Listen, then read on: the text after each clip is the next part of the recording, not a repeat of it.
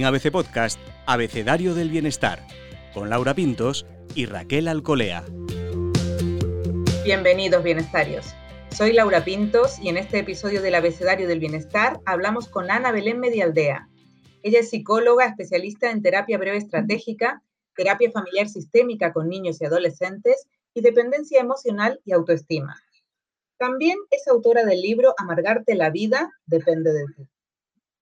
Hoy queremos hablar de un sentimiento un tanto silencioso, que nació en su momento para protegernos, pero cada tanto parece que se despista y campa a sus anchas.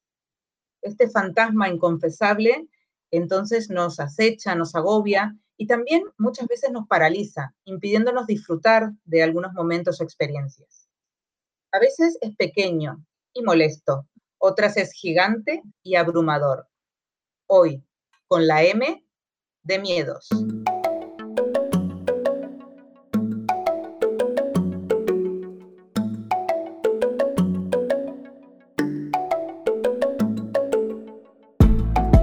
Me acompaña, como siempre, Raquel Alcolea. Raquel, uno suele tener miedos que ni una misma, ni uno mismo se atreve a confesar y a confrontar. Eso es, y además me atrevería, me atrevería a decir que incluso podemos llegar a tener miedo del miedo, que eso ya sería como rizar el rizo, algo tremendo. La verdad es que es una emoción bastante, bastante cañera, se me ocurre la palabra. Bienvenida, Ana Belén. Muchísimas gracias, Laura. Estoy encantada de estar hoy con vosotras, este ratito aquí. Y nosotras de tenerte en el podcast de ABC Bienestar. Ana, ayúdanos, ¿por qué el miedo tiene tanto poder en nuestra vida? Bueno, la verdad es que el miedo es una emoción que está considerada como una emoción desagradable, ¿no? Porque la verdad es que cuando lo sentimos, lo, que genera en sí el miedo no es, no es nada agradable, ¿no? Pero el miedo es una emoción que siempre viene antes y después de, de cualquier cosa, ¿no? El miedo siempre está presente. Es una emoción primaria que aunque esté catalogada como desagradable, realmente tiene una función muy importante porque gracias al miedo sobrevivimos. Sin el miedo no podríamos vivir, ¿no? El caso es que el miedo, que puede pasar de ser algo adaptativo, que nos ayuda a mejorar, ¿no? Porque, por ejemplo, imaginaros tener un poco de miedo de no aprobar un examen o de perder nuestro trabajo nos puede ayudar a hacerlo mejor, a intentar esforzarnos más y eso nos ayuda a mejorar y a prosperar, ¿no?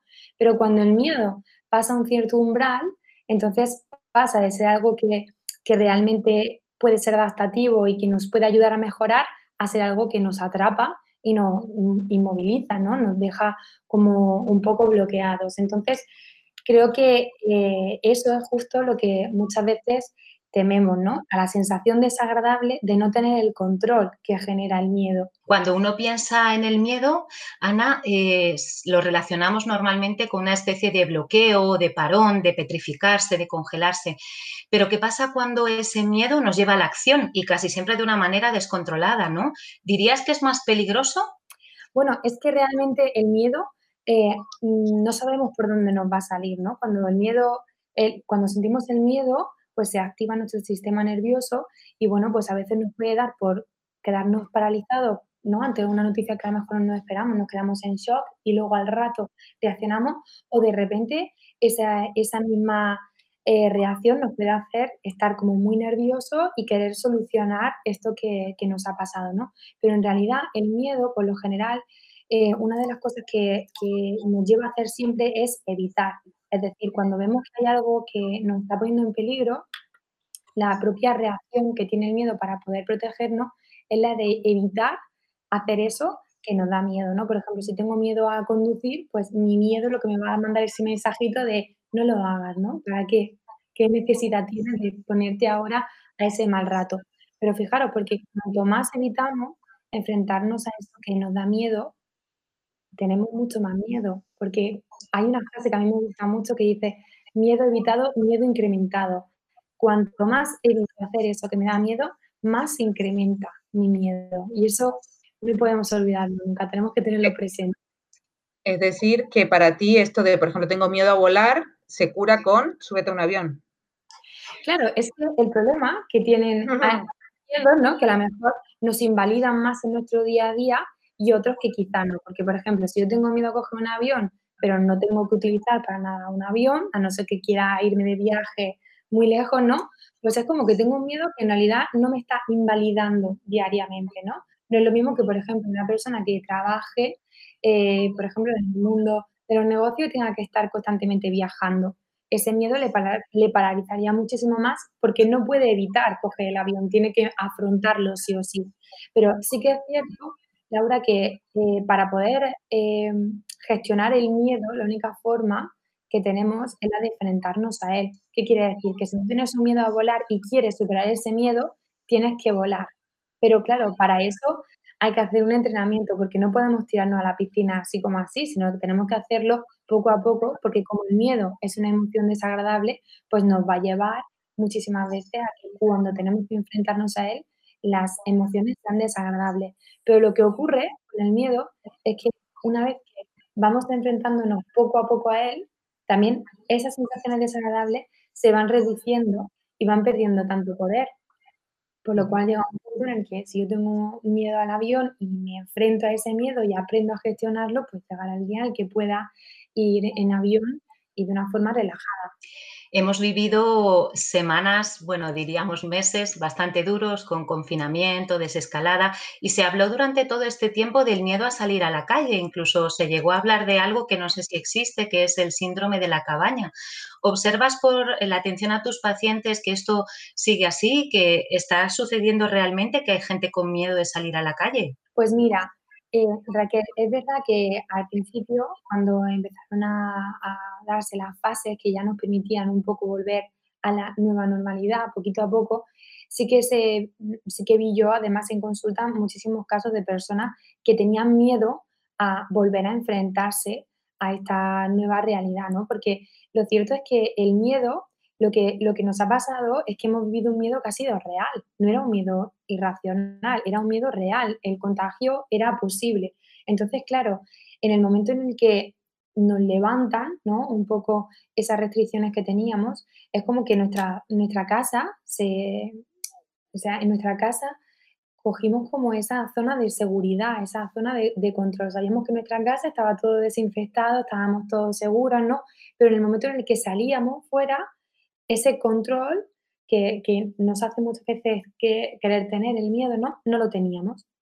Entonces hay muchas personas que han desarrollado miedo a salir a la calle, también muchísimo miedo a contagiarse, ¿no? Y eso es algo que, que es real, que está pasando. Sí que es verdad que ahora veo que se ha relajado un poco, ya no hay tantísimas personas con tanto miedo a salir a la calle. De hecho, creo que ahora hay dos bandos, las personas que no tienen nada de miedo a salir de la calle y los que ya parece como que si el virus no estuviese, ¿no? Que también eso es un poco peligroso, porque el virus sigue estando todavía entre nosotros. Pero es cierto que creo que el confinamiento y el miedo que, que hemos vivido todos ha generado muchísimas consecuencias psicológicas para muchísimas personas. Ana, estamos hablando de miedos puntuales que uno puede tener a determinadas cosas, pero hay gente que realmente, y a, lo mejor no lo cuenta y lo disimula porque no es fácil, tiene muchísimos miedos, ¿no? Vive realmente angustiada por el miedo, miedo a que pasen cosas malas, a las tragedias, a que se enfermen sus seres queridos, realmente con mucho miedo. Y, ese, y sus días pueden estar dominados por esa, por esa emoción. ¿Cómo gestionar? ¿Por dónde empezar? ¿Cómo, cómo enfrentarse a, este, a estos miedos? Cada miedo se trata de una forma diferente, ¿no? Porque no es, no es lo mismo, por ejemplo, el miedo al rechazo social como, por ejemplo, el miedo a conducir o el miedo a volar, ¿no? O el miedo, por ejemplo, a fallar o cometer errores, ¿no? Hay muchísimos miedos y hay miedos que, que realmente tienen mucho que ver con nuestra propia seguridad en nosotros mismos y hay otros miedos que tienen mucho que ver con esa necesidad de tener todo bajo control. Que al final yo creo que todo viene de lo mismo, ¿no? Cuando no tengo mucha seguridad en mí mismo, ¿no? Y tiendo a tenerlo todo controlado, cuando siento que pierdo ese control y me descontrolo, ahí aumenta mucho más mi miedo, ¿no? Pero no podemos olvidar que el miedo es una emoción que es básica y que todos lo sentimos. A veces queremos no sentir el miedo y eso es imposible, porque el miedo es una emoción que siempre está y querer que no esté es imposible, sería irreal. Una de las cosas que nos hace ser humanos es que sentimos. Y el miedo es una emoción tan válida como estar alegre. Lo que pasa que, claro, el miedo es desagradable y eso pues no nos gusta experimentarlo. Pero creo que cuando tenemos un miedo que ya nos invalida nuestra vida, es decir, un miedo que no nos está ayudando a mejorar en nada, pues ahí sí que tendríamos que, tomar conciencia de que si es algo que nos está paralizando, necesitamos pedir ayuda para poder gestionarlo, ¿no? Porque una vez que ya pues, estamos en consulta, podemos ver realmente cómo está funcionando ese miedo, cómo se está manteniendo ese miedo y qué tenemos que hacer, porque muchas veces el miedo se mantiene con aquellas cosas que nosotros estamos haciendo para solucionarlo, ¿no? Por ejemplo, en el caso de volar, pues digo, pues como tengo miedo a volar, pues no, no voy a volar, me quito de tener ese miedo, ¿no? Cuando yo decido no enfrentarme a mi miedo, en un primer momento digo, uff, qué alivio, no tengo que enfrentarme a eso, ¿no? Si por ejemplo tengo miedo de decir lo que pienso y tengo que decirle a alguien algo que sé que a lo mejor no le va a gustar, si digo, no solo digo, en ese primer momento digo, qué alivio, me he quitado un peso encima, no tengo que enfrentarme a esto, ¿no? Pero claro, cuando luego al rato pienso que no he sido capaz de poder decirle a esa persona lo que necesitaba decir, o no he sido capaz de coger ese avión y ir a ese viaje que tanto me apetecía, coger el coche yo sola, ¿no? Pues realmente eso lo que hace es confirmarme mi incapacidad, por lo cual algo que yo he hecho para solucionar ese malestar, en vez de solucionármelo, lo que me ha hecho es que se mantenga y perdure en el tiempo. Porque como he evitado, lo que, lo que he generado es que primero me confirmo que tengo un miedo que me paraliza y después aumento ese miedo. Cada vez que evito, aumento progresivamente mi miedo. Entonces, esto es muy importante entenderlo porque hay cosas que hacemos nosotros con nuestras mejores intenciones que lejos de ayudarnos a resolver nuestro malestar, lo que hace es que el malestar perdure en el tiempo. Y esto es lo que tenemos que aprender. Creo que sería diferente si ya desde bien pequeño nos enseñaran a gestionar estas emociones y sobre todo nos enseñaran qué no tenemos que hacer para que estas emociones no vayan a más y, y en vez de aprender a gestionarlas nosotros, nos gestionen ellas nuestra vida, ¿no? Que a veces puede pasar eso. Qué tentación preguntarte de verdad, eh, Ana, ¿cómo se ayuda a un niño a gestionar esa emoción? ¿Cómo, ¿Cuáles serían un poco las pautas básicas? Eh, bueno, pues ahora muchas personas que escuchen tendrán hijos, sobrinos, eh, hijos de amigos, ¿y cómo podemos ayudarles, ¿no? que están tan vírgenes, con tanta necesidad de, saber que podemos ayudar? Pues fíjate, pues, Raquel, porque esto que me dices es muy interesante. Yo, por ejemplo, cuando se trata de niños menores de 12 años, todo el trabajo lo hago con los padres. Porque eh, creo que es muy importante ayudar a los padres a que sean ellos los que puedan ayudar a sus hijos. Porque al final, eh, en terapia pueden estar 50 minutos, una hora, ¿no? Pero son con sus padres, con las personas con las que están todos los días. Y muchas veces esos mismos miedos lo que hace es que los padres con sus mejores intenciones para evitar que sus hijos sufran, lo que hacen es que aumentan todavía mucho más el miedo de, de estos niños. Entonces, es muy importante ayudar a los padres a que sepan cuáles son las cosas que ayudan a que el miedo sea muchísimo mayor, ¿vale? Para que así puedan evitar hacerlo. A veces esto es un doble trabajo porque ya no solo a través de los padres se ayuda al niño, sino que también hay que ayudar al propio padre, ¿no? A entender que hay veces que para enfrentarnos al miedo necesitamos también tener un poquito de malestar, porque el miedo nos va a generar malestar, ¿no? Y ver que nuestro hijo puede sufrir un poco o que puede sentir alguna molestia, pues eso para un padre es difícil, ¿no? De gestionar, pero es muy importante poder gestionarlo a través de, de ellos hablas de un proceso lento, un proceso que hay que vivir acompañado, y, estás hablando eh, reiteradamente, Ana Belén, de este malestar, esta emoción no tan bonita en tiempos de Instagram, ¿no? De, imagen, y de, pues en realidad estamos hablando de que hay que pasar también por momentos un poco peores, un poco más oscuros. Parece que no está permitido, ¿no? Que tenemos que estar siempre contentos y bien y ser valientes y ser positivos y ser aguerridos, ¿no? Eso es. Y además, eso es una de las cosas que más me encuentro en consulta. Además, eh, parece que todo tiene que ser positivo siempre y como ya sienta alguna emoción que no se ajuste a lo que se espera, ya es que algo me tiene que pasar, ¿no? Muchas veces yo me he encontrado en consulta con personas que le he dicho, si es que realmente no, no, el, problema que te trae aquí es que te estás sintiendo mal por esto y es normal que te sientas mal por eso. Cualquiera nos sentiríamos mal ante esta situación. Creo que esto es muy importante. En las redes sociales siempre vendemos lo que queremos, ¿no? Y por lo general siempre se vende como algo que es todo positivo, lo mejor de nuestra vida, siempre damos la, mejor de nuestras caras, pero creo que también es importante utilizar las redes sociales para dar también el otro lado, ¿no? O sea, para normalizar las emociones, para normalizar que sentir tristeza es normal, que sentir miedo es normal y que también enfadarse es normal, ¿no? Porque a veces no soportamos ver a otra persona enfadada cuando tiene todo el derecho del mundo a poder sentir ese enfado, ¿no? Creo que emociones necesitamos saber gestionarla para que no se nos queden dentro, que no nos hagan daño, porque eso al final nos acarrea también muchas consecuencias psicológicas, pero sobre todo para normalizarla, porque a veces queremos una vida que no es real, una vida color de rosa que no se ajusta a la realidad y eso nos puede generar también muchísima fantasía, ¿no? Hay veces que vemos perfiles de personas que a lo mejor seguimos y que nos encanta nuestra, su vida y claro, eso nos puede llevar a compararnos con la vida de esas personas, pero en realidad lo que estamos viendo de esa persona es una mínima porción de su vida, no estamos viendo todo lo que, lo que le está ocurriendo en su vida. Hablabas también, Ana Belén, de ese efecto en los demás, porque mira, esto que se me ha quedado grabado sobre lo de, bueno, pues tenemos que darnos cuenta de que el resto de las personas enfadan, sufren, pero a veces hay una tendencia de, no, no, no te enfades, no te preocupes, no te tal, este sentimiento de protección, ¿no? No sé cómo se, cómo se gestiona esa necesidad que a veces tienes de que todo esté bajo control en el estado que tiene que estar y que nadie pierda los nervios, ¿no? A veces eso puede influir en, la forma de gestionar el miedo, ¿no? ¿Cómo ayudarías a las personas controladoras? Eso es. Bueno, creo que esto también es importante, ¿no? Porque este mensaje que tú has enviado eh, ocurre mucho, sobre todo también con la tristeza, ¿no? Es como vemos a alguien que está triste, por ejemplo, a nuestro hijo o algún amigo, nuestra pareja, y es como que ya le tenemos que animar.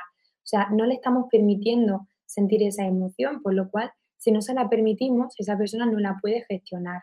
Y a veces tenemos que ser conscientes de que esa emoción que nos está generando el, malestar, ¿no? De que estamos viendo a una persona con una emoción que no nos gusta, es nuestro y tenemos que gestionarlo nosotros. No podemos controlar las emociones de otras personas.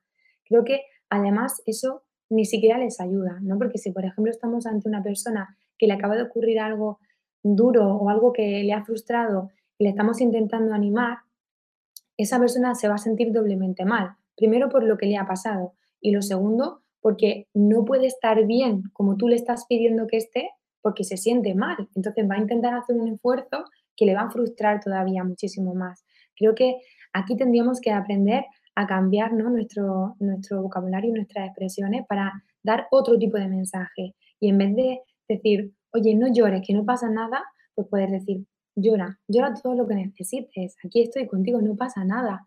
A mí en consulta muchas veces eh, las personas que vienen me piden perdón por ponerse a llorar. Yo digo, a mí no me pidas perdón por llorar, o sea, llora, llora todo lo que quieras. Aquí tengo una te la saco, porque todo esto que sientes necesitas sacarlo y no tenemos que pedir perdón por sentir, hasta ahí podríamos llegar, ¿no?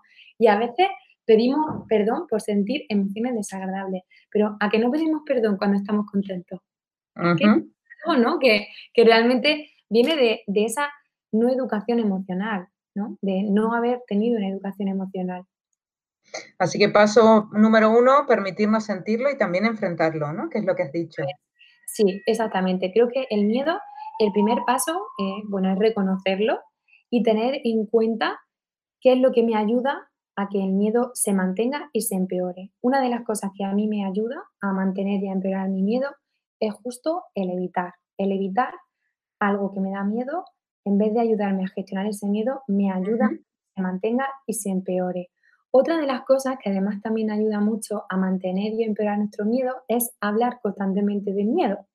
¿Por qué? Porque eso es como, como hablaba con, Raquel el día que, me hice la entrevista sobre, sobre el miedo, le contaba que el miedo a veces es como un virus, ¿no? Que cuanto más hablamos de él, más se extiende. Es decir, cada vez que yo hablo de mi miedo, mi miedo más crece, porque al contrario que otras emociones, la emoción del miedo, cuando hablamos de ella, en vez de, tener un efecto de desahogo, tiene un efecto de confirmación del problema, es decir, me confirmo que tengo un problema. ¿no? Por ejemplo, ante el miedo a conducir, hablar constantemente del miedo que tengo a conducir me lleva a poner en aviso a todo el mundo para que sepan que yo no pienso conducir porque tengo miedo, por lo cual ya estoy haciendo el primer paso para evitar coger el coche, ¿no? Si tengo el carnet de conducir y, no quiero conducir.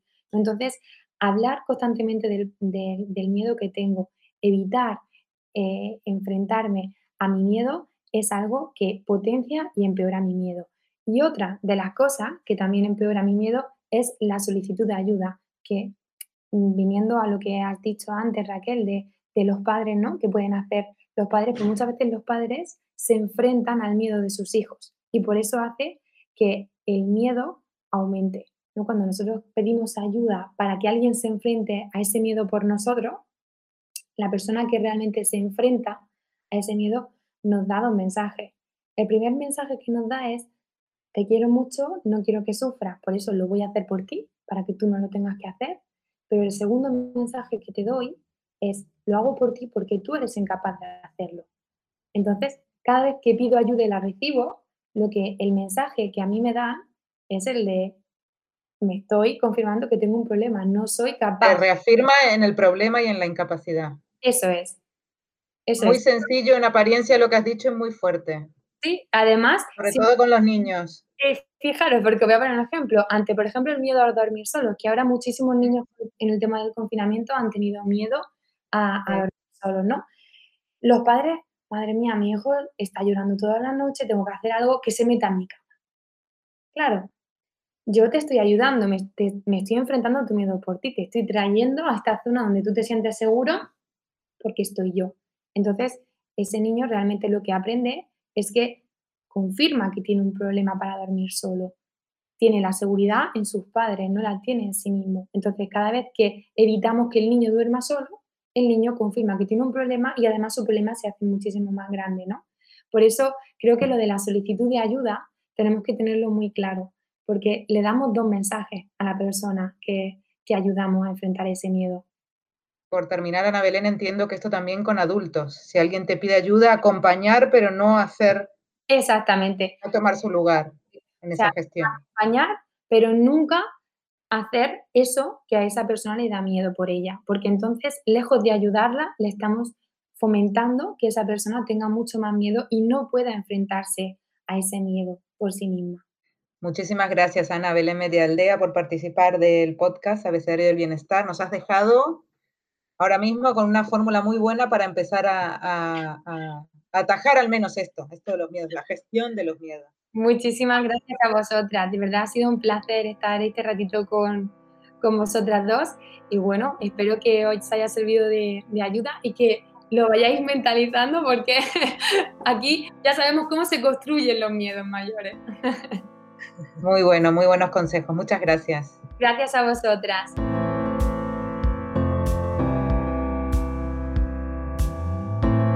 Raquel, creo que te has quedado impactada con algo similar o con lo mismo que yo. Cuéntame. Bueno, me he grabado una frase que además la he apuntado porque me gusta mucho, que es miedo evitado, miedo incrementado. Eso me ha encantado. Pero es verdad que, bueno, ha ido dando a Ana Belén, como decimos nosotros, titulares, un montón de ideas impactantes. Y bueno, de momento me he quedado con esa frase porque seguro, Laura, que tú vas a completar con otra de las ideas. Que nos Esto de confrontarlo y enfrentarlo, me ha gustado mucho lo último, por supuesto, muy útil, ¿no? De no lo hagas por el otro porque lo reafirmas. Eh, realmente, aunque lo, lo, ames, le estás diciendo, pues si eres incapaz, ya lo hago yo. Claro, y esto no os imagináis lo que, lo que ocurre, sobre todo con los trastornos de ataques de pánico, cuando tenemos miedo a quedarnos solos por si de repente nos empezamos a sentir fatal. Hay un montón de, de parejas que a lo mejor la mujer o el hombre coge el rol de cuidador y no le hace para nada ningún bien, porque reafirma que esa persona no se pueda quedar quedar sola. Sino... Esta es una idea muy, muy potente y que cambiando solo eso puede cambiar muchas cosas más. Es que además hay veces que en terapia, nada más que con conseguir que la persona que ayude se quite de en medio, ya es imaginar el, el, subidón de autoestima que le da a la persona cuando se da cuenta que es capaz de enfrentarse a su propio miedo. Aunque vaya poquito a poquito y de manera gradual, pero por sus propios medios. Hay que hacerlo. Eso es. Muchas gracias. Muchas gracias, Ana Belén. De verdad, un placer haber estado Igualmente. Hasta la próxima, bienestarios. Puedes escuchar todos los episodios del Abecedario del Bienestar en abc.es, iBox, Wanda, Spotify, Apple Podcast y Google Podcast. Y no te olvides de seguirnos en las redes sociales. ABC-Bienestar.